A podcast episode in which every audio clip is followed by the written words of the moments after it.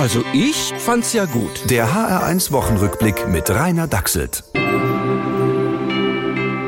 Und es begab sich zu der Zeit, dass ein Gebot von dem Kaiser Olaf ausging, dass alle Welt geimpft würde. Das heißt, das hätte er gerne gehabt, aber noch war es nicht durch den Bundestag. Trotzdem ging fast jeder Mann und jeder Frau und jeder Frau, dass er oder sie oder sie sich impfen ließe, darunter einige ganz skeptische. Ich habe jetzt schon den dritten Booster gekippt und fühle mich immer noch nicht sicher, Herr Doktor. Was soll ich noch machen? Da machte sich auf auch Yusuf aus der Stadt Schlitz auf den Weg in die Stadt Karls, die da heißet Lauterbach, weil da zufällig eine Impfaktion war.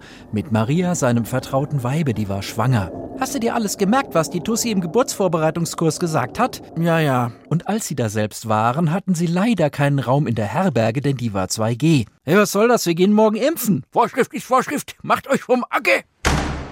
Und so gebar Maria ihren ersten Sohn an einer Bushaltestelle und wickelte ihn in Windeln und legte ihn in eine Krippe. Mitten in der Stadt? Naja, am Stadtrand, wo der Vogelsberg anfängt halt.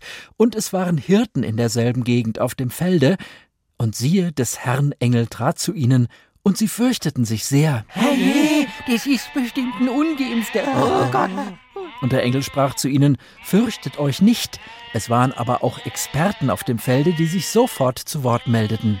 Fürchtet euch nicht ist die falsche Botschaft. Wir dürfen nicht nachlässig werden. Solche Sätze sind Wasser auf die Mühlen der Verharmloser. Genau. Und da fürchteten sich die Hirten noch mehr als vorher und liefen auseinander.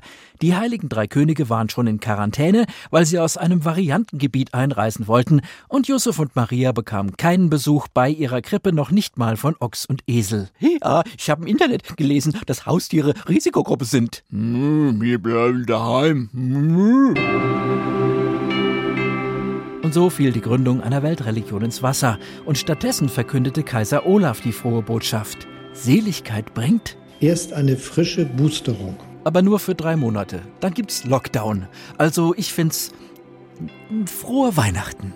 Der HR1 Wochenrückblick mit Rainer Dachselt. Auch als Podcast auf hr1.de. HR1. Genau meins.